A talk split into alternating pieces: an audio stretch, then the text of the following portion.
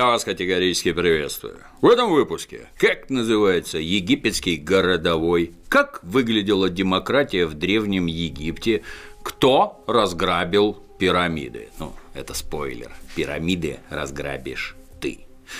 В год десятилетия самой убийственной серии Ubisoft у фанатов Ассасина были все основания ждать праздника. Ради юбилея хотелось чего-нибудь такого, чтобы душа сперва развернулась и заорала в голос, узнав страшные тайны тамплиеров, а потом чтобы свернулась в зад и там счастливо выдохнула.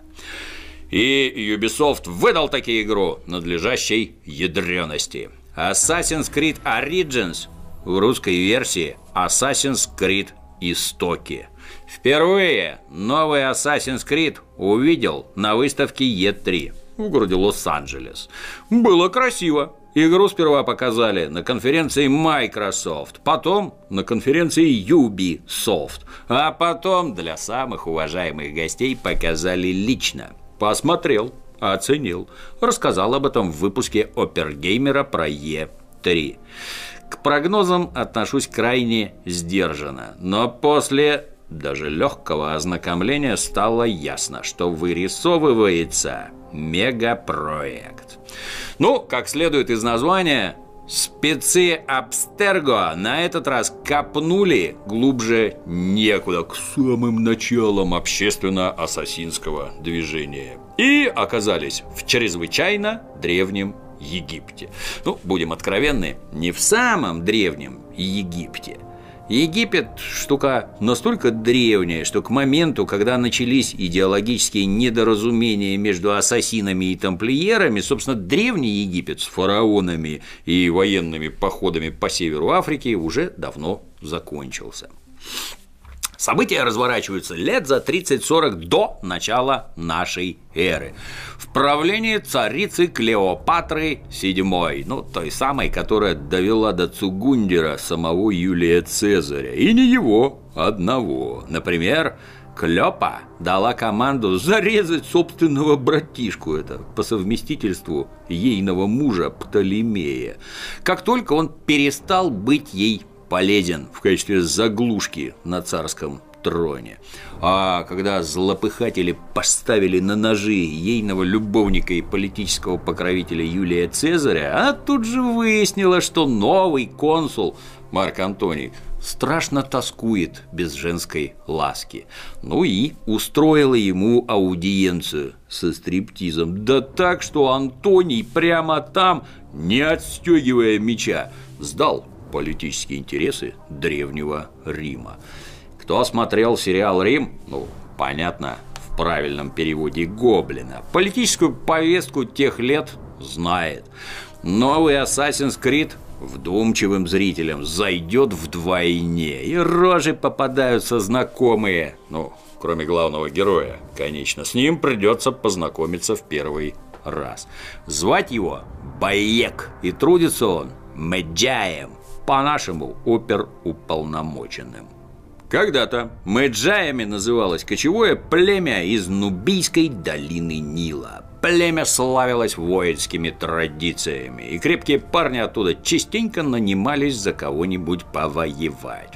В фараонских армиях отряды мэджаев занимали положение спецназа, выполняя особо важные боевые задачи. Со временем наименование стало нарицательным, и мэджаями начали называть древнеегипетский ОМОН, который занимался охраной пирамид от черных копателей. На момент событий игры пирамиды утратили религиозное политическое значение, а культурно-исторического еще не приобрели. Поэтому остатки мэджаев переключились на правозащитную деятельность, а именно на защиту прав коренного египетского населения.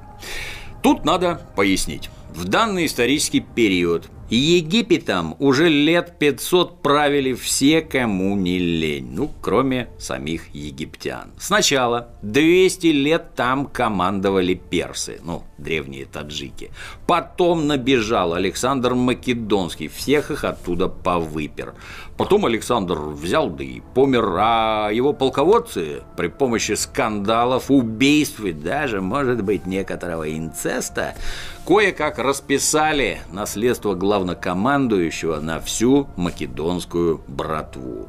Египет достался персонажу по имени Птолемей, что с древнегреческого переводится как «военный». И этот военный, в свойственной всем военным, безапелляционной манере взял да и объявил себя фараоном, хотя родом был откуда-то с Балкан. К началу событий игры в Египте номинально правит 13-й по счету Птолемей, а по факту его старшая сестра, а заодно и жена, та самая Клеопатра. Порядки, заведенные Птолемеями, резко отличались от порядков персидского оккупационного режима. При македонцах в Египте расцвела настоящая эллинская демократия, в рамках которой коренным египтянам не досталось вообще никаких прав. Для туземцев даже существовали отдельные суды, которые занимались исключительно определением наказаний. Ну, в самом деле, ну, не скармливать же человека крокодилом без приговора. Это не демократично. И неудивительно, что при таких раскладах в обществе вызрел запрос на заступников простого народа от кровавой македонской демократии. Этим по Мэджайскому уставу Баек и должен заниматься. Ездить из деревни в деревню, отмазывать рабов от порки, следить, чтобы солдаты на блокпостах не сильно лютовали, ну и пускать кровь всяким лиходеям и мошенникам.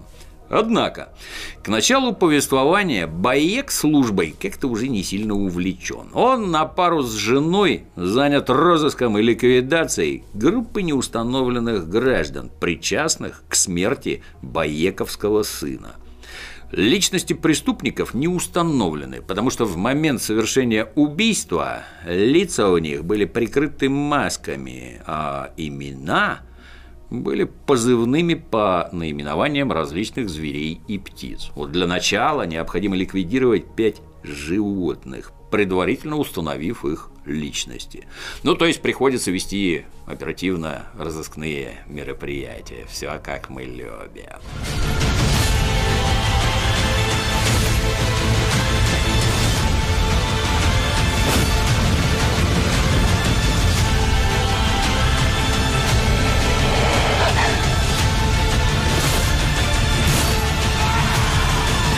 Египет в те времена был страной довольно большой, побольше нынешнего. Ну и по ходу прохождения создается ощущение, что данный факт в игре отражен в натуральную величину. Всего насчитал 25 областей, любую из которых просто нереально пересечь на своих двоих. В связи с этим с самого начала выдается гужевой транспорт. Ну и постепенно раскрывается широкая сеть точек быстрого перемещения. Ибо мотаться по службе придется много, а края не близкие. Поначалу, конечно, никакого желания пользоваться быстрыми переходами нет – Пейзажи в Египте роскошные. Едешь такой, бывало, из Киренаики в Александрию по фараонскому большаку. По обеим сторонам дороги пальмы до неба. Сбоку море плещутся девки загорелые вдоль обочин. Чисто Малибу, только рекламных плакатов не хватает. Среди общественности бытует мнение, что Египет – это по большей части пустыня, и смотреть там, кроме развалин, нечего. Но во времена Клеопатры все было решительно не так. Богатая аграрная страна, развалины и пески присутствуют, особенно в южной части. Но Кроме того, в наличии обширные водоемы, горы на западе, разнообразнейшая архитектура. Вот взять хотя бы Александрию. Отличный европейский город построенный нормальными военными, нормальным квадратно-гнездовым способом. Улицы прямые, широкие, ну, не то что кривые закоулки Мемфиса. В наличии библиодром, ипотека или как их там, ипподром, библиотека, общественные бани, между прочим. Все вокруг по-гречески говорят. Культурная столица, одним словом. Отъедешь на пару конных переходов к югу, совсем другой ландшафт. Пирамиды, статуи звероголовые, храм на храме. В центре административные здания, по окраинам сплошные лачуги. Для облегчения навигации по просторам Древнего Египта предусмотрена ручная орлица, которая помечает врагов, полезные для посещения места расположения квестовых персонажей. На чувствительность крылатого локатора влияют традиционные для Assassin's Creed вышки. Если не поленился забраться на верхотуру, синхронизировать карту, Сену, это орлицу так зовут, будет показывать гораздо более подробную картину. Ну а нет, сам ходи ищи. Где тысячу лет назад захоронена кубышка с необходимым по сюжету свитком. Отдельно Assassin's Creed Истоки интересен тем, что это, по сути, первая игра, серьезно заточенная под возможности нового Xbox. Аккурат под выход новой приставки от Microsoft обещан патч, который привнесет в игру дополнительные фишки. Египет на Xbox One X будет идти в 4К с расширенным диапазоном цветности и крутой звуковой системой Dolby Atmos, который автоматом подстраивает звук под имеющуюся акустику. Ну, к слову, солидным парням с миллионом подписчиков новый коробокс был выслан заранее. Жди отдельного спецвыпуска. Коробокс X уже в цепких лапах. Но вернемся к Ассасину. На каждом шагу Баеку встречаются люди, и всем что-то надо. У каждого есть дело, которое без Мэджая никак не решить. В целом, несюжетные задания сделаны весьма неровно. Есть, конечно, натуральные шедевры. Ну, а бывает, что просто съездить, шлепнуть пару человек или какого крокодила на шнурки распустить. Из нового в побочных заданиях – месть и ежедневные квесты. Периодически на местности обнаруживается тело какого-нибудь реального игрока, безжалостно забитого местными ботами – если тебе обидно за брата по разуму, берешь с его трупа задание покарать обнаглевший искусственный интеллект. Тебе тут же указывают, кто именно из электронных болванов покусился на честь и достоинство настоящего человека. И ты идешь их безжалостно карать за малую толику опыта. Ежедневные квесты выдает бродячий торговец. Обычно это какая-нибудь подлянка, ну, типа съездить за потерянной на пикнике шапкой. Приезжаешь, а на месте пикника либо крокодилье гнездо, либо бандитский притон. Но зато в награду сундуки со случайной добычей выпадают.